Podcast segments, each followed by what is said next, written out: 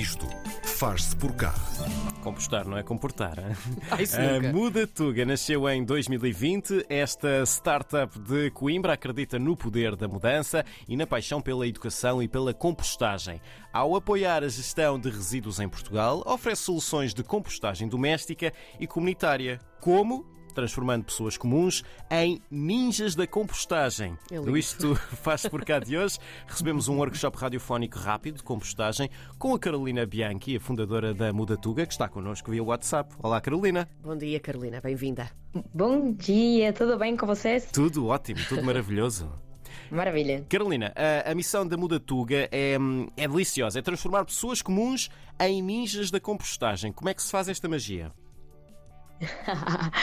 o segredo não é assim tão, tão secreto, vamos assim dizer. É, transformar uma pessoa em ninja da compostagem quer dizer que temos que falar com elas ehm, a respeito de todo o caminho que elas vão trilhar até conseguirem de facto se habituarem a fazer a compostagem.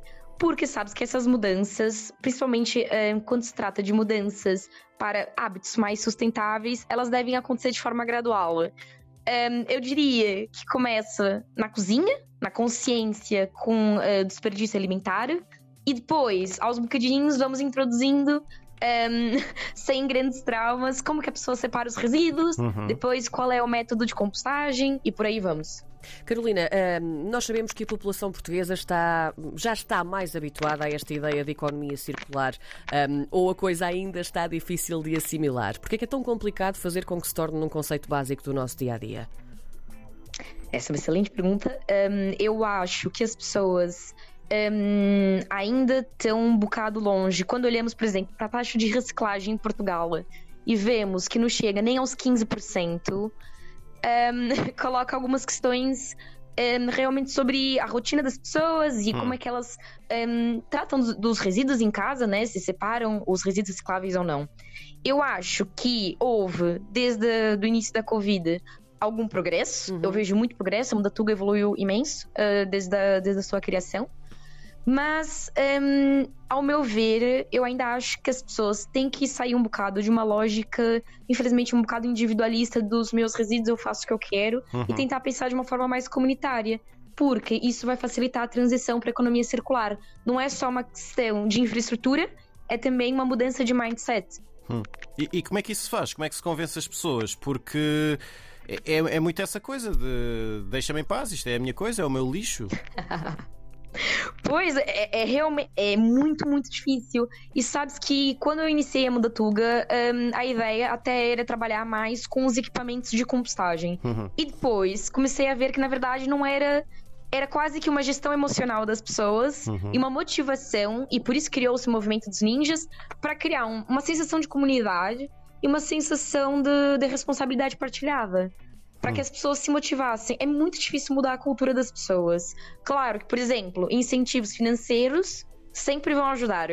Hum. Hum, portanto, uma das coisas que a gente lança agora esse ano, e já para o mês vai começar um projeto piloto, é uma aplicação em que a gente vai conseguir apoiar as pessoas e também fazer como se fosse uma gamificação da compostagem doméstica, para que possam aderir e possam se motivar um bocado mais. E depois, claro que nós vamos ter que contar com a ajuda de todos os stakeholders, ou seja, as câmaras vão ter que ajudar, Uhum. hum, as empresas de gestão resíduos, mas também, ou seja, a solução para uma economia circular não passa apenas pelo indivíduo, né? São, são vários tipos de soluções para o mesmo problema. E todas elas combinadas é aquilo que a gente pretende para que transicionemos para uma economia circular em Portugal. Uhum. Uh, Carolina, tu achas que um, a, a lentidão também com que um, as pessoas ainda não olharam bem para esta questão da economia circular um, está intimamente ligada uh, ao, fato, ao facto de que a maior parte das pessoas ainda não olha também para a crise climática com olhos de ver? Ou seja, ouvimos falar muito nas alterações climáticas, Sim, sim. algumas pessoas, ah, mas isto é normal, há 30 anos também acontecia. E outras dizem, não adianta eu separar em casa, porque isso não, vai, não vai fazer nada do- depois, no global. Exatamente, eles depois não fazem nada com isto e, e acaba tudo por ir para a lixeira comum. Ah, tem a ver também com isto? É por isso que é mais lento? Eu acho que sim, eu acho que sim, e também acredito que, hum, por exemplo, quando nós vemos catástrofes climáticas, geralmente elas não ocorrem em Portugal. em países que estão a sofrer mais com as mudanças climáticas, Sim. por exemplo, países um, do, da Ásia ou até mesmo, pronto, países que são ilhas, que estão já a sofrer com o aumento do nível do mar, ou estão, por exemplo, um, a sofrer uma questão de contaminações. Um, no- nós notamos que essas pessoas acabam tendo, pronto, por, por sofrerem as consequências das alterações climáticas, acabam por mudar os hábitos um bocado mais rapidamente. Agora, cá em Portugal, felizmente, não temos, assim, grandes catástrofes, né? Um, exceto os incêndios florestais, que eu acho que, de facto, pronto, é uma coisa que choca ainda as pessoas. Mas, eh, quando começarmos a ter problemas, que eventualmente vamos ter, Uhum. eu acho que as pessoas vão começar a sentir um bocado mais essa urgência. Carolina, É triste, é triste que tenha que chegar nesse ponto. Sim. Mas eu não vejo muito outra forma. Pronto, nós trabalhamos com a sensibilização, tem imensas pessoas que trabalham com a sensibilização. Mas depois as pessoas olham um bocado ao lado. Carolina, vamos passar a- a- à xixa propriamente dita, que é a técnica. Como é que se faz a compostagem? Ora, eh, fazer a compostagem, na verdade, nem é o ser humano que faz. Veja lá, nós estamos a copiar uma coisa que acontece naturalmente na manta morta das florestas, que é basicamente no solo, Sim. certo? Em que a gente tem a degradação dos resíduos orgânicos. O que nós tentamos fazer em casa é uma mim- mimetização, que nós chamamos de mi- biomimética. Pode-se fazer de várias formas, ou seja, eu posso fazer isso no jardim, como as pessoas faziam na aldeia há muitos anos, os avós já faziam compostagem, que chamavam isso fazer estruma. Exatamente. Ahm, ou podemos também fazer em apartamento. Quando fazemos em apartamento, Ah, nós podemos tínhamos, utilizar. eh, tínhamos essa pergunta para ti, porque era aqui um grande mistério para Pois. nós. Sim. então como é que se faz Pois, apartamento? porque em apartamento é, é um bocado mais complicado, mas não é difícil, eu prometo. Eh, existem duas técnicas que eu recomendo para apartamento, que são ou a vermicompostagem com as minhocas compostoras, em que a pessoa tem, pronto, ali caixas empilhadas, em que vai colocando os resíduos e as minhocas vão comendo os resíduos e vão gerando o humus de minhoca, que na verdade nada mais é que verdadeiramente as fezes delas, Pronto. ou então É o chamado cocó de podem minhoca, sim. fazer o método Bukashi. O, o método quê? Bukashi. Hum, que é um método japonês Uhum. que já existe, já existe há muitos anos. Ah, e eu, eu sinto assim um bocado até uma satisfação que a Mudatuga foi uma entidade ou uma organização que promoveu muito a compostagem cá em Ela é Sim. feita com baldes pequeninos de 10, 12, 15 litros Certo. que cabem em qualquer apartamento. E nós fazemos a fermentação anaeróbica dos resíduos, ou seja, sem oxigênio. Uhum. Isso evita moscas, evita cheiros. E as pessoas têm gostado muito. E é interessante, porque, pronto, antes do meu trabalho eu sinto que não havia muito assim essa consciencialização sobre a bucache. Falava-se da compostagem de jardim, falava-se da vermicompostagem. Mas a compostagem japonesa é uma novidade. Já estamos a trabalhar com isso, pronto, desde o início. Há mais de dois anos. Uhum. E o, o que é que pode ir eh, para o balde da compostagem, Carolina? Depende do método que estás a utilizar. Hum. Ou seja, quando. Teoricamente, tudo que for orgânico. Sim. Porque, vê bem, não é uma questão do que, que se pode ou não pode compostar. Com o método correto e com a técnica correta, ou seja, quanto mais a pessoa sabe sobre compostagem, até por Uhum. isso tem a questão do ninja, né? Que vai sair ali do cinturão branco, vai chegar até o cinturão negro e vai ter uma, uma evolução Sim. assim, sim. digamos. Depende. Então, por exemplo, eu vou dar alguns exemplos. Na compostagem de jardim, podemos colocar normalmente só resíduos vegetais, Uhum. recomenda-se, para evitar, por exemplo, ahm, que se atraiam pragas urbanas, Uhum. como ratos, baratas. Já ahm, na compostagem de apartamento, com as minhocas, podemos colocar resíduos eh, vegetais também, mas evita-se colocar um excesso, por exemplo, de casca de limões, casca de laranja, porque são um bocado ácidos para as Uhum. minhoquinhas. Ahm, na bucache, que, que pronto, é por isso que eu sou tão apaixonada, porque é um processo de fermentação que gera bastante ácido. Já se pode colocar carnes, já se pode colocar ah, até pequenos ossos, dá para se compostar tudo. Se a pessoa não vive no ambiente urbano e não tem questões, por exemplo, de pragas, se a pessoa vive no campo, ela pode colocar na pilha de composto dela até carne. Uhum. A questão não é essa, a questão é se ela vai saber gerir aquela, pista, aquela pilha de composto da melhor forma Uhum. é, para que, pra que aquilo resulte. Uhum. Porque o problema tá aí. É, às vezes, pronto, as pessoas não têm o cuidado, assim, especial para compostar carne. Uhum.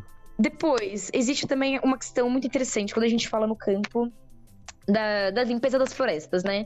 Um, nós limpamos as florestas antes do verão e vemos que as pessoas deitam tudo aquilo para um canto e depois metem fogo, que uhum. infelizmente ainda as, queima as queimadas ainda existem. Sim. Um, enquanto que todo esse material poderia ser utilizado como matéria seca para o processo de compostagem no jardim. Certo. Confirmo, lá, confirmo lá, a veracidade. Existe um pouco essa falta de conexão. Sim, é verdade. E é mesmo possível fazer, é mesmo possível fazer, pelo menos com restos de, de, de ramos de árvores de fruto, por exemplo, uh, folhas com caídas, uh, outro tipo de plantas, pode-se juntar tudo num cantinho e aquilo naturalmente faz o, o composto Sim. e depois podemos usar também novamente Sim. no nosso pomar e nas nossas plantas. A, a, Karina está a dizer isto, Carolina, porque a, a Karina tem, tem uma pequena horta, portanto, Sim. para ela fazer compostagem faz todo o sentido. Mas agora estou a fazer uma pergunta uh, para mim em geral que é, ok, eu vivo num apartamento, eu não tenho plantas, porquê é que eu vou fazer compostagem? Pronto, já nos explicaste que é importante, mas o que é que eu faço ao composto? Já que não vai, ah, não vai ser ele aí... a utilizá-lo, não é? Sim.